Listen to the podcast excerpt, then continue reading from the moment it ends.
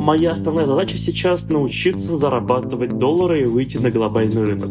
Подождите, операция выполняется. То, чем я сейчас занимаюсь в моменте, таблички в Excel делаю или провожу какие-то встречи, это вообще имеет сейчас какой-то смысл? Заберите деньги.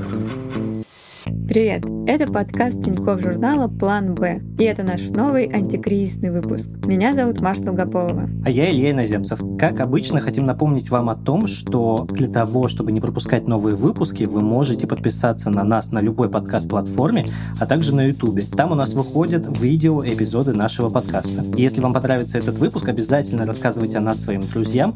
Пусть наши антикризисные выпуски помогут всем, кто в этом нуждается. Не забывайте ставить нам оценки и писать комментарии под каждым эпизодом. Один из наших недавних выпусков был посвящен рынку труда. Мы разговаривали с экономистом, уволят ли пол России или все будет не так страшно. Ждет ли Россию великая безработица? Мне кажется, что в отношении рынка труда ничего хорошего сказать нельзя. Все будет сложно, все будет проблемно. И вот в этом выпуске мы решили продолжить этот разговор и немного развить его, но уже с другим экспертом. И мы постараемся разобраться, что делать каждому конкретному человеку, специалисту в своей области, чтобы вот в эти нерадужные времена все таки было чуть посветлее и потеплее. В общем, хочется выработать какую-то антикризисную, эгоистичную стратегию профессионального поведения. Илья, я, как обычно, давай сразу спрошу тебя о насущном. Знаю, что твоя работа в одной российской корпорации была под угрозой. В общем, скажи, будешь ли ты в этом выпуске представлять интересы безработных? Сможет ли наш сегодняшний гость, карьерный консультант, ставить на тебе опыты? Мне странно будет сегодня представлять интересы безработных, потому что без работы я оставался рабочих дня 4, наверное. Теперь я впрыгиваю в международную компанию. По сути, я как бы для себя сделал вывод, что я на пару недель сходил в отпуск. Одна неделя оплачиваемая, другая неоплачиваемая. Вот, если это вообще можно назвать отпуском. И я вот возвращаюсь на новую должность в новом качестве, какие-то новые приключения, новые истории. Господи, период безработицы Ильи Наземцева, конечно, должен быть внесен в Книгу рекордов Гиннесса как самый короткий в мире. Расскажи мне, Илья, кем ты будешь работать на этот раз? Я так называемый менеджер по росту, если переводить на русский. Как знаешь, менеджер продукта уже называется продукт менеджер, то менеджеры роста сейчас называются growth менеджеры. Вот это вот моя теперь прерогатива. Расти. Звучит, конечно, все максимально как то, что понадобится нам в новом мире, знаешь. У меня, конечно, каждый день новый план по поводу своего профессионального развития и вообще. Ну, то есть ты знаешь, да, что у меня есть зависимость от планирования, и это та тема, которую я прорабатывала с своим психотерапевтом. И вот мне, конечно, очень тяжело жить в таких условиях неопределенности. Но в целом, конечно, много вопросов. То есть, учитывая, какое темное будущее все рисуют, непонятно, можно ли вообще говорить о карьере как о феномене, да, сейчас, или надо просто радоваться любой рабочей. И насколько вообще этично задаваться такими вопросами что делать, чтобы все таки как-то продвинуться профессионально. То есть я так предполагаю, что вот тебе удалось так быстро найти работу, это, наверное, все таки не с каждым произойдет, да, и это как бы отчасти ошибка. Это ошибка выжившего. Да. Еще интересно, конечно, можно ли в условиях кризиса продвинуться как-то финансово в том числе.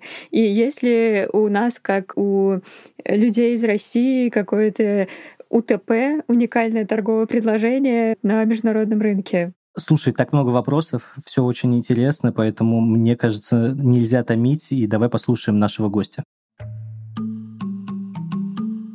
Для того, чтобы мы по итогам этой ситуации приземлились в какое-то адекватное, цивилизованное, функционирующее общество, экономику и так далее, необходимо, чтобы сейчас люди продолжали делать то, что они делают, то, в чем они являются профессионалами. Это Ольга Лермонтова, карьерный коуч и стратег, основательница платформы карьерного развития «Карьерум». Первый вопрос, который мы задали Ольге – насколько уместно говорить о построении карьеры в условиях кризиса такого масштаба? Кризис на рынке, если мы говорим про конкретно рынок российский, это далеко не первый. Мы все это проживали в 2008 году, в 2014. Отголоски разных кризисных явлений в разных отраслях происходят вообще регулярно, потому что таков цикл экономики нормальный. Поэтому с этой точки зрения уместно ли говорить о карьере во времена кризиса? Безусловно. Карьера — это история долгосрочная, она занимает огромную часть жизни профессионала и в процентном соотношении и длится долго с текущими рамками там, пенсионного возраста. И вообще, то есть, ну, в принципе, нам всем, нашему поколению с вами работать, если реалистично, лет так до 70-80. Поэтому ну, даже постановки такой вопроса быть не может. Конечно же, карьерой, безусловно, нужно заниматься, люди продолжают потреблять, экономика продолжает в какой-то форме существовать, бизнес продолжает продавать. Все, собственно, сейчас бизнесы России занимаются фокусно тем, чтобы выжить, и даже некоторые тем, чтобы вырасти, тем, чтобы сохранить своих сотрудников, сохранить потоки выручки. Поэтому, безусловно, да. Если говорить с каких-то позиций этически моральных, то здесь, конечно, этот вопрос каждый сам для себя решает. Но я бы отметила, что среди своей аудитории я вижу сейчас вот такой краткосрочный момент потери смыслов, что ли, какого-то ощущения бессмысленности да, профессионалов, потому что когда вот это все происходит, то, чем я сейчас занимаюсь в моменте, таблички в Excel делаю или провожу какие-то встречи, это вообще имеет сейчас какой-то смысл? Ну, такие кризисные истории, они запускают переоценку ценностей. Кто-то что-то давно хотел делать, но все не делал, он сейчас начнет это активно делать. Это относится к частным лицам и компаниям в том числе. Ну и в целом кризисное время хорошее для пересмотра планов, для изменений. Поэтому кто-то уйдет с рынка, какие-то куски отраслей, безусловно, станут нерелевантны на среднесрочном горизонте. Но для кого-то это станет моментом взлета. На моменте про взлет мы зацепились и решили уточнить, у кого же из нас больше шансов, а для кого возможности, наоборот, закрываются мы пока не знаем. То есть вот честный ответ, пока непонятно, потому что ситуация еще не достигла ни своего пика, ни своего разрешения. Она вообще еще не законсервировалась в нормальной форме, в которой там мы понимаем, что следующий год хотя бы, да, я не говорю там уже пять лет, но хотя бы год, она будет оставаться вот в этой всей истории. Если посмотреть сейчас аналитику рынка, то э, в целом-то где-то порядка 20% вакансий ушли с рынка за последний месяц, и нету никаких выделенных отраслей или профессий, которых это произошло. Это вот прям глобальное падение рынка вакансий, как было вот то, что мы наблюдали в пандемию, то, что мы наблюдали во время финансового кризиса 8-9 годов. То есть пока что мы видим, что на экономике это сказывается одинаково во всех отраслях. То есть это, скорее всего, отражение первой эмоциональной реакции бизнесов, которые пытаются там зажаться, законсервироваться, сказать, окей, сейчас мы все расходы быстренько почикаем, так просто, чтобы у нас деньги были, там не было кассового разрыва, чтобы платить поставщикам по договорам и так далее. Поэтому по этой аналитике пока что ничего сказать толком нельзя. Мы можем смотреть на введенные санкции и на результаты этого, да, и можем видеть, что, например, из очевидных каких-то историй, там, фэшн-индустрия, да, сейчас порядка 500 офлайн магазинов зарубежных марок прекратили свое существование, приостановили, непонятно, да, в каком-то формате придут вернутся. Но уже сейчас, например, локальные российские бренды переосмысливают свою цепочку производства и поставок для того, чтобы ответить на вот спрос, который как бы никуда не ушел. Поэтому я бы предложила людям так аналитично подходить к рынку и смотреть, окей, вот введена санкция конкретно на каких отраслях это сейчас отразилось. Внутри этих отраслей кто будет востребован, кто уйдет с рынка. И мы вот так вот можем кусок за куском взять и начать анализировать с разных точек зрения. Перестали производиться и поставляться некоторые западные марки автомобилей. Кто является целевой аудиторией этих марок? Ну, обычно это все-таки люди с достатком выше среднего. По статистике всех мировых кризисов, которые мы знаем, люди с достатком выше среднего – это категория, которая наименее задействована любыми кризисными веяниями. Да? То есть средний класс это тот, кто попадает под удар 100%, но у покупателей условных Бентли, дорогих Мерседесов и так далее, скорее всего, это люди с доходом выше среднего, и нужно смотреть. Если опираться на предыдущий опыт, эта сфера может не так сильно пострадать, а значит, будет запрос, опять же, на импортозамещение, на, возможно, какие-то премиальные сегменты наших отечественных производителей. Ну, или люди, которые работают с этой целевой аудиторией, смогут переквалифицироваться в работу, которая точно так же предполагает работу с высоким чеком. Это может быть элитная недвижимость, это могут быть какие-то элитные сервисы, которые на ту же целевую аудиторию работают с теми же запросами, болями, мечтами, ну и так далее. Все, что мы вкладываем в портрет целевой аудитории, но, соответственно, немножко другой продукт будут продавать. Если профессионал способен делать такой анализ рынка вдумчивый, то, в принципе, честно, ему никакой кризис не страшен. При всем этом мы понимаем, что многие люди сейчас испытывают ощущение бессмысленности от своей работы, и мы спросили, что делать в таком случае.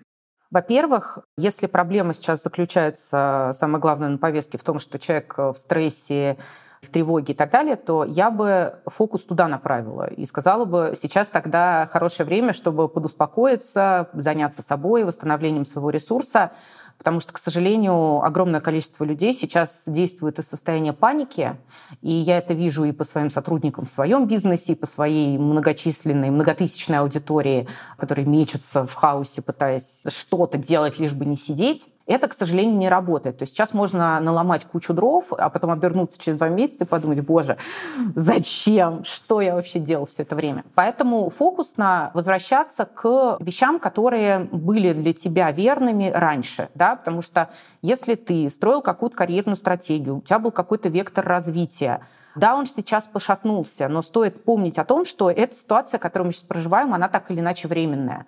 Последствия вот этих хаотичных действий, они могут длиться еще годами. Поэтому стоит вспомнить, какие вообще у меня профессиональные ценности, вот как у человека, что я хотел реализовывать. Да, вот я выбрал какую-то специальность, я же почему-то это сделал, вот почему, да, вернуться к каким-то основам и увидеть, как мои ежедневные действия сегодня, даже простые, даже рутинные какие-то вот те самые Excel-таблички, как они на самом деле помогают мне свою профессиональную миссию реализовывать. Есть такое явление, а, люди, которые боятся летать, им очень сильно помогает следующий прием, который рекомендуют психологи. А, когда самолет идет на посадку, нужно думать о том, что я буду делать, когда самолет приземлится. То есть прямо визуально себе представить картинку. Подводят трап или, может быть, нас саживают в автобус, я выхожу в терминале, я получаю свой багаж, я иду, у меня такси, следующая встреча. Это позволяет ему прожить, отвлечься от собственной внутренней тревоги и э, прожить жить вот эти будущие планы, которые он себе построил. Такой же принцип можно использовать сейчас в карьере. Вообще возможность долгосрочно планировать или хоть как-то планировать, да, сейчас долгосрочная для нас это там месяц, да, возможность вот это делать сама по себе успокаивает и дает вот это внутреннее ощущение, что будущее есть, оно возможно, я его хоть как-то, но все-таки контролирую. Я сегодня совершаю какие-то действия, которые меня куда-то приведут. То есть видение вот этой перспективы само по себе дает ощущение почвы под ногами.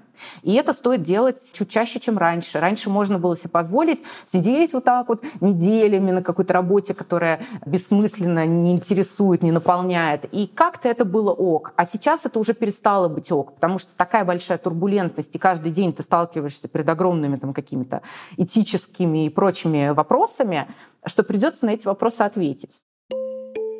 Я как человек, чья работа плотно связана с русским языком, уже какой выпуск сильно переживаю свою востребованность на международном рынке, поэтому мы узнали у Ольги, насколько вообще конвертируются такие специфичные навыки на другую аудиторию. Мне кажется, существует многолетнее и неправильное абсолютно убеждение, что конвертируются навыки только выделенных каких-то профессий или отраслей, вот типа айтишники, продукты, проекты. На самом деле это абсолютно не так. У меня был опыт. В прошлом году я покупала маме машину в салоне Рено, и там сидел потрясающий совершенно аккаунт-менеджер, который занимался продажами. И я просто была готова заплатить любые деньги, чтобы он перешел на работу ко мне, хотя никакого отношения не имею ни к автомобилям, ну, ни к чему. Вообще у нас даже тогда еще отдела продаж как такового не было, вот э, исходящих заявок. Но я понимала, что человек с такими навыками и с такой клиентоориентированностью мне в бизнесе вот абсолютно пригодится. Поэтому а, здесь первое — это не сидеть в своем каком-то ограниченном мирке, понимать, что ты вне зависимости от этого кризиса, вне зависимости вообще от этой ситуации, ты всегда должен быть релевантен на рынке и работать таким образом, чтобы развивать те навыки и браться за те проекты, которые тебя максимально не то что даже обезопасят, а просто сделают делают тебя максимально там, высокооплачиваемым специалистом, искомым, да, чтобы компании, бизнесы хотели тебя нанять. Что касается пересмотра себя для вот этих профессий, которые завязаны на язык, ну, во-первых, там больше 10 миллионов русскоязычных людей живет по всему миру. У нас сейчас, например, в моем бизнесе, да, мы обучаем в первую очередь русскоязычных профессионалов карьерным стратегиям.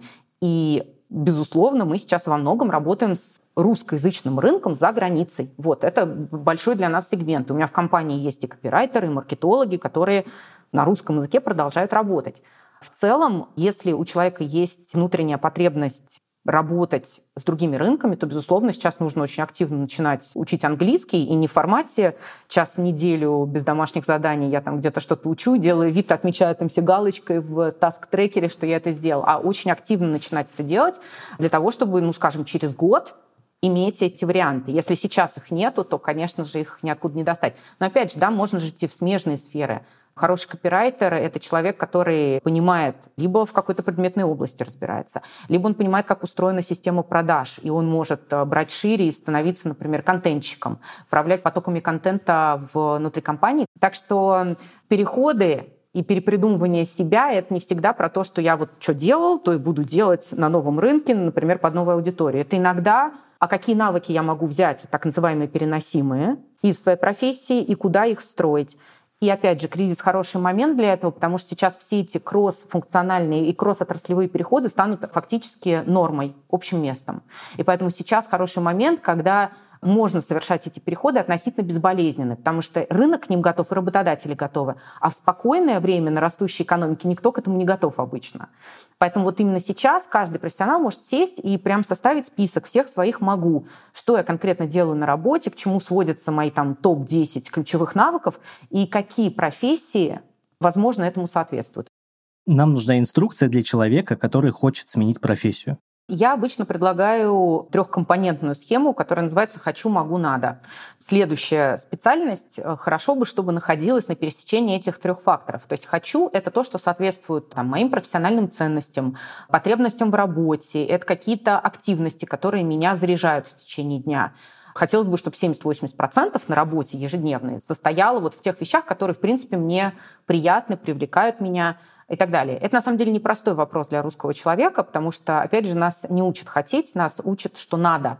И поэтому это себя вытащить довольно сложно. Здесь требуется достаточно большое количество коучинговой работы, ну или там самокоучинговой, то есть задавать себе вопросы, искать на них ответы. А что я, собственно, хочу? Большинство аудиторий, с которой я работаю, часто хочет что-то поменять, потому что на самом деле бежит от чего-то.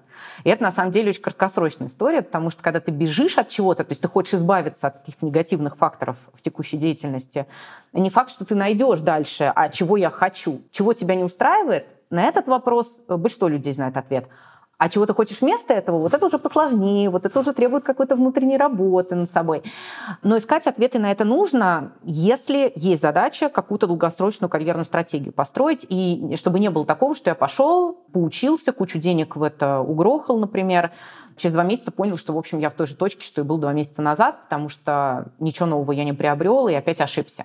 Поэтому хочу важнейший фактор, даже при том, что мы его стремимся обесценивать часто. Могу — это то, что я умею. Как раз та самая база навыков, способностей, талантов, опыта приобретенного, закрытых проектов, конкретных KPI, метрик, показателей того, что человек достиг.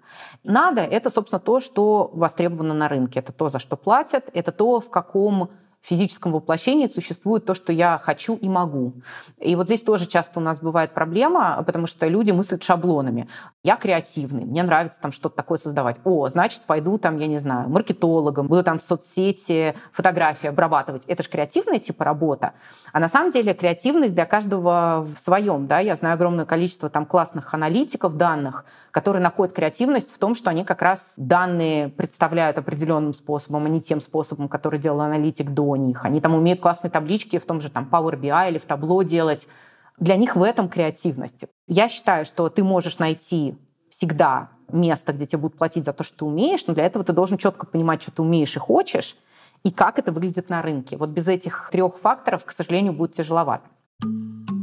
Сейчас будет рекламная интеграция для всех, кто прямо сейчас меняет работу. Смена работы, даже если это повышение, это нелегкий процесс, который сопровождается кучей нашей любимой бюрократии. То есть, например, нужно разобраться с предыдущими обязательствами, забрать трудовую книжку, прочитать и подписать новый трудовой договор и оформить зарплатную карту. При этом уже несколько лет россияне имеют право получать зарплату на карту любого банка. Больше не нужно ходить в банкоматы, чтобы переложить деньги с одной карты на другую или платить комиссию за перевод. Вы можете пользоваться тем банком, что вам нравится, и приносит выгоду. Карту Тинькофф Black можно оформить в качестве зарплатной. Тогда обслуживание карты будет абсолютно бесплатным. А еще вы будете получать кэшбэк в рублях, процент на остаток, сможете снимать наличные без комиссии и использовать лучшее мобильное приложение банка. Переходите в описании, там ссылка на оформление карты. Это занимает 5 минут. А если у вас уже карта Тинькофф банка, достаточно отнести заявление в бухгалтерию своей компании. И вот это, конечно, моя любимая рекламная интеграция, потому что вот лично я являюсь амбассадором Тинькофф. Маш, ну на премию ты уже заработал, мне кажется. Возвращаясь к разговору с Ольгой, захотелось узнать больше про то, что русский человек может предложить рынку труда и на чем именно нужно делать акцент. Сейчас довольно непростой момент, потому что есть, скажем, некое негативное восприятие, в принципе, русскоязычных специалистов за рубежом, даже не столько восприятие, я бы сказала, момент такой неудобный, в который как бы есть куча юрлиц, которые завязаны на юрлицы государственные, они должны как бы придерживаться их политики, потому там, допустим, у них есть какие-то ограничения на взаимодействие с русскоязычными профессионалами. То есть я здесь, наверное, сама себя поправлю. Дело не в их личном отношении, а дело в том, что они поставлены в некую ситуацию, в которой вот эти вот сотрудничества с русскоязычными профессионалами в ближайшие несколько месяцев могут быть ограниченными. Но традиционно, скажем так, русские люди вообще известны своим огромным интеллектуальным потенциалом, своей огромной трудоспособностью, потому что мы, конечно, хотим двигаться, мы очень стимулируемы, в том числе финансовыми разными факторами и амбиции у нас большие, да, то есть я за свои 15 лет очень много проработала в разных западных компаниях, на более чем 20 рынков разных работала, Европы, Африки, Азии, и могу сказать так, что там, где европейский сотрудник может сидеть на одной позиции годами, делая совершенно одно и то же. Вот у него есть от сих до сих. Вот я буду с 9 до 6 вот делать ровно это. Никаких изменений мне в этом всем не надо. У меня огромное стремление вот как бы законсервироваться в этом статусе то мы такие, ну, как бы, мы хотим больше, мы хотим идти дальше, мы будем менять, потому что мы, в принципе, готовы к, к тому, что постоянно что-то может меняться. И вот эти вот вещи, адаптивность такая повышенная, они очень-очень ценятся. Я думаю, что это вопрос культурных кодов и также воспитания и образования, потому что у нас принципиально разные системы образования и воспитания, и как воспитывают на детей, даже если посмотрим в Европе, в Штатах самих молодых ногтей. Им объясняют следующую историю, что ты самое важное, что вообще есть. Вообще, в целом, ты имеешь право на все, что угодно.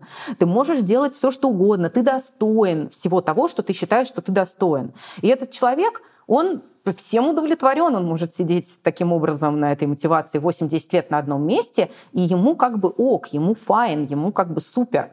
А у нас при том, как нас воспитывали, да, что я последняя буква алфавита, что то, что ты э, там хочешь, вообще не имеет значения. Давай, иди, пахать, пахать, работать. Мы невероятно работоспособны из-за этого, потому что нам все время кажется, что мы недостаточны, и все, что мы делаем, недостаточно, и достаточно никогда не будет.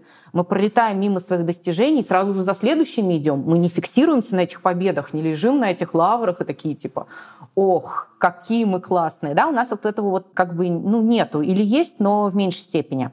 Ну и напоследок спросили про зарплаты. Можно ли выгадать что-то в деньгах для себя в условиях кризиса? Ну, что касается внутреннего рынка, финальное слово будет вот за вновь восстановленным в каком-то формате балансом между спросом и предложением. Здесь сейчас идут два разнонаправленных действия происходят на рынке. Да? Первое — это то, что высвобождается большое количество профессионалов с рынка, а второе то, что происходит огромная инфляция, то есть инфляция на уровне, которого мы не знали до этого, и, э, собственно, растут ставки индексации. И поэтому, условно говоря, с одной стороны, у компаний находится в ситуации, что они могут очень быстро нанимать новых сотрудников, если они им необходимы, потому что на рынке больше стало профессионалов. Я это просто вижу сейчас очень активно. Мы искали там аналитиков, разработчиков, маркетологов месяцами. Сейчас это вопрос нескольких дней буквально нанять человека. С другой стороны, к тебе приходят твои сотрудники и говорят, слушай, а жизнь стала на 25% дороже, а давай-ка поднимай мне зарплату. Вот. И я, конечно, как могу ответить с позиции предпринимателя, что для людей, которые ценные сотрудники, я, безусловно, буду рассматривать вопрос повышения, потому что для меня новый найм станет гораздо дороже, во-первых, а во-вторых, вот эта вся передача дел и те расходы, с которыми столкнется бизнес в процессе всей этой передачи, они несоизмеримы с вот этим там, даже 20% повышением зарплаты.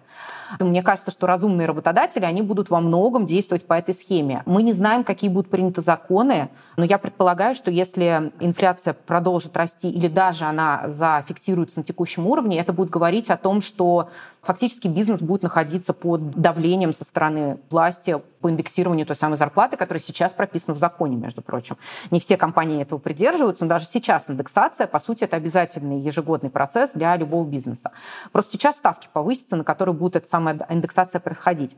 А инструменты понимания того, сколько ты стоишь, они как э, были, так и остаются, собственно. Вот, пожалуйста, работные сайты, заходишь, смотришь, за какой стек компетенций платят сколько, пытаешься себя в эту вилку поместить и смотреть, я там junior, middle, senior, где я относительно этого. И это классификация, которая работает для всех специальностей, не только для проектов, продуктов или кого-то там, да. То есть ты оцениваешь, окей, там копирайтер вот с таким-то опытом там платит столько-то, у меня как вот этот опыт мэчится с тем, что я вижу. Ну и оцениваешь себя. За границей примерно такой же принцип, просто площадки будут другие. То есть много есть открытой аналитики, можно гуглить, можно заходить на разные платформы, там Glassdoor, Indeed, LinkedIn. То есть там вилки зарплат, в общем, понятно, если ты устраиваешься в компанию.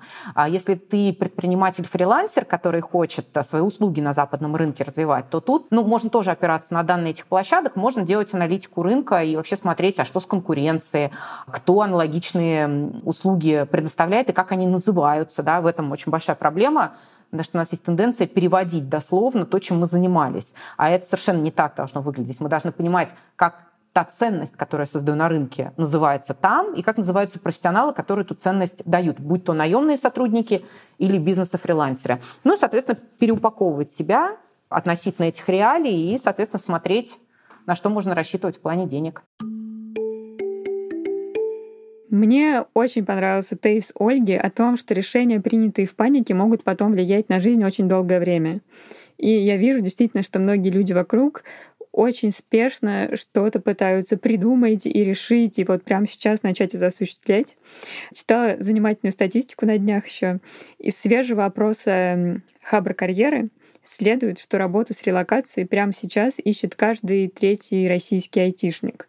И в целом новую работу ищет почти половина опрошенных, 47%. Почти столько же собирается учить иностранный язык в этом году.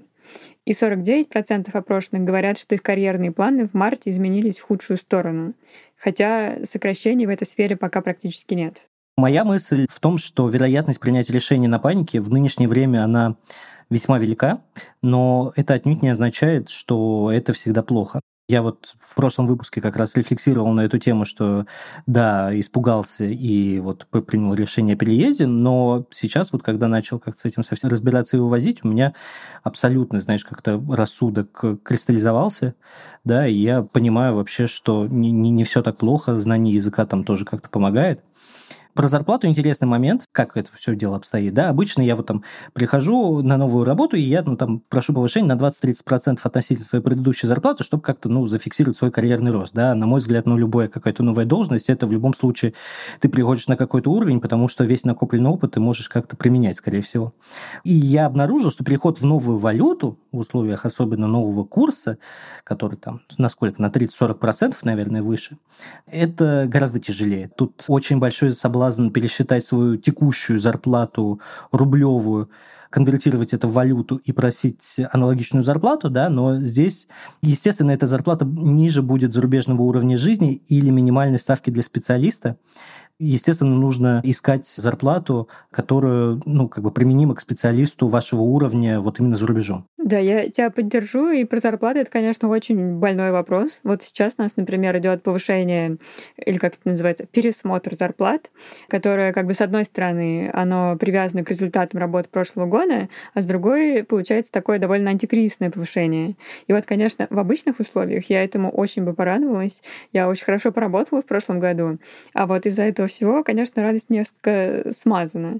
И вот интересно, что просить повышения и так довольно как бы стрёмно, да, обычно, а в таких условиях так вообще. Ну и то есть даже если мы рассматриваем переход на новую работу, да, то вот приплюсовать себе вот эти плюс 20 там, или сколько ты говоришь, 30 процентов, это все равно нужно иметь определенный уровень смелости.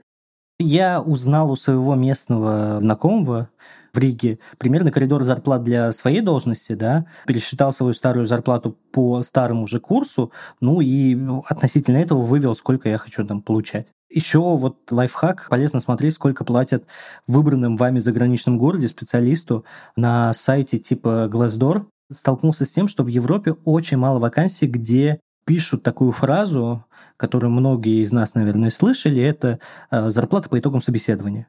Вот, конечно, зарплата по результатам собеседования — это прям классика, мое любимое. Господи, как же я это ненавижу.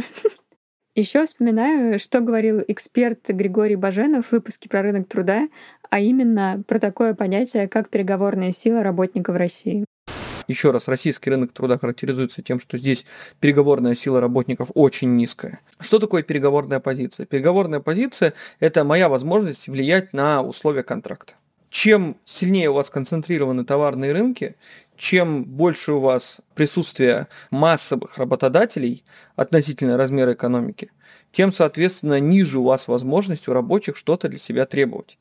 То есть, по сути, если у вас работодателей не очень много, вы будете преимущественно поставлены в позицию «соглашайся или уходи».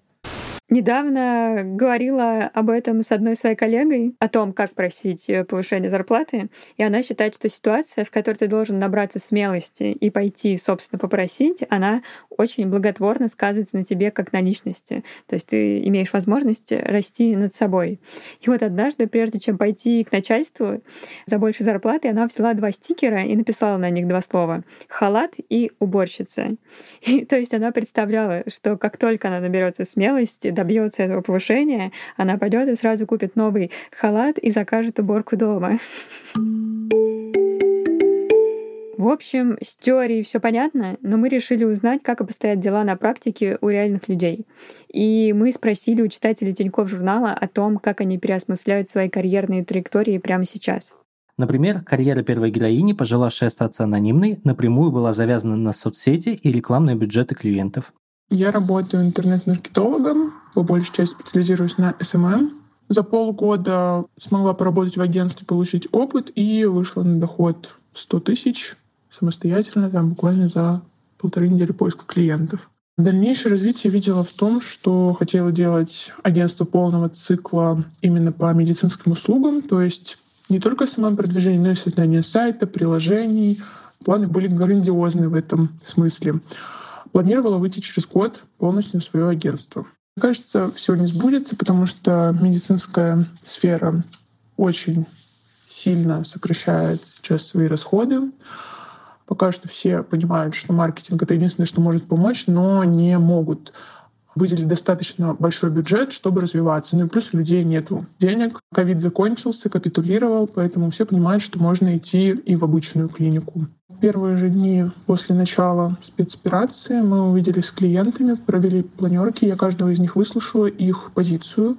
С каждым мы сформулировали конкретную цель, которую им хочется добиться, и начали разрабатывать новую стратегию. Я выбрал тот путь, который позволит остаться на плаву и даст параллельно возможность учиться чему-то новому, в данном случае C-Sharp.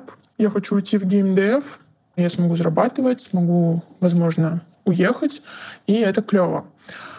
Времени днем вечером нету, потому что я учусь на очном обучении, при этом работаю, при этом у меня еще есть своя личная жизнь, молодой человек, друзья.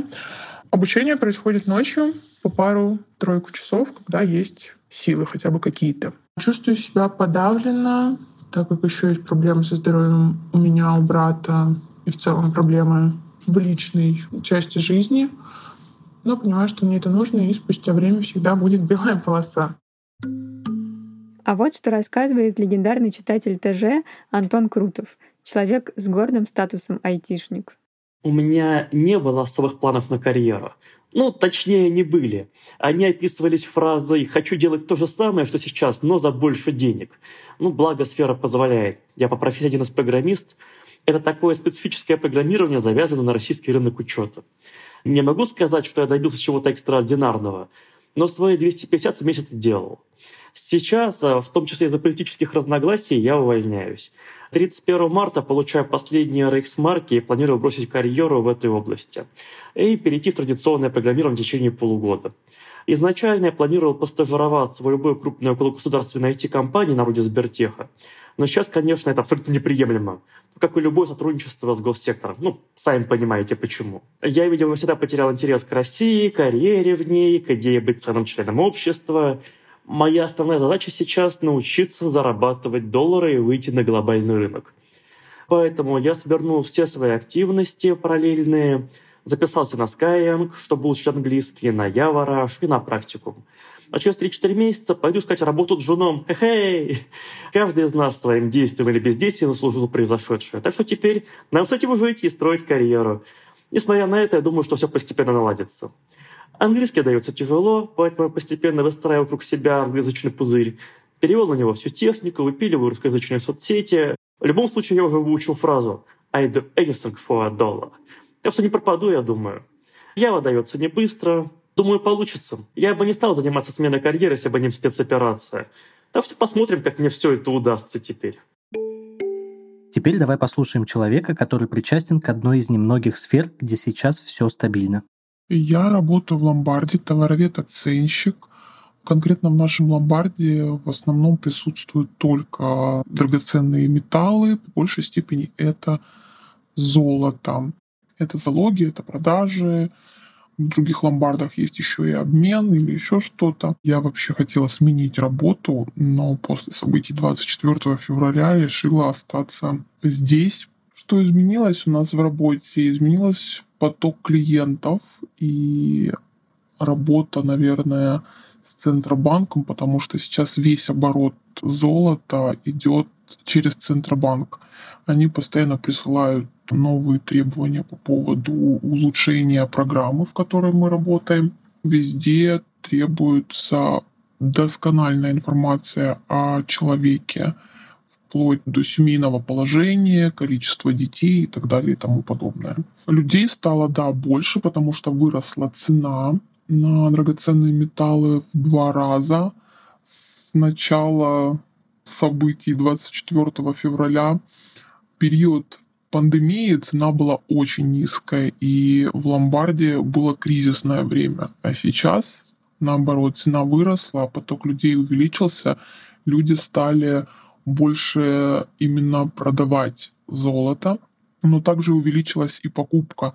Почему? Потому что в розничных магазинах цена увеличилась чуть ли не троекратно.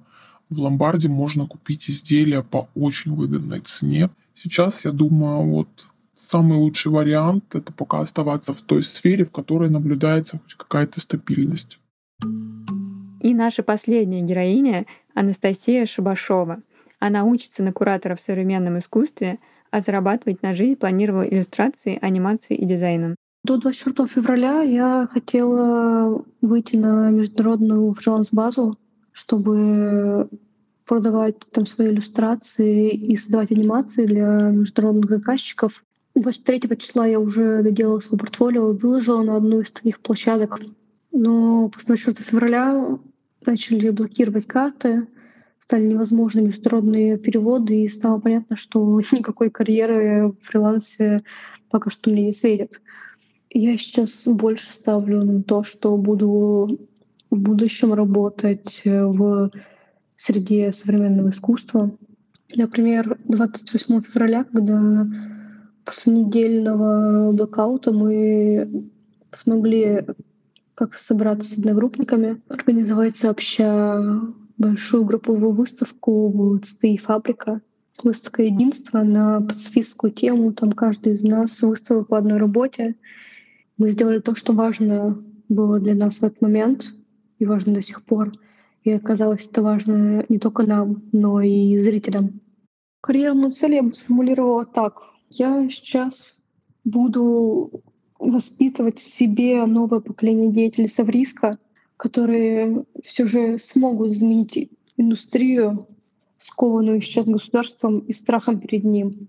Ведь искусство — это тот актор, который должен опережать время.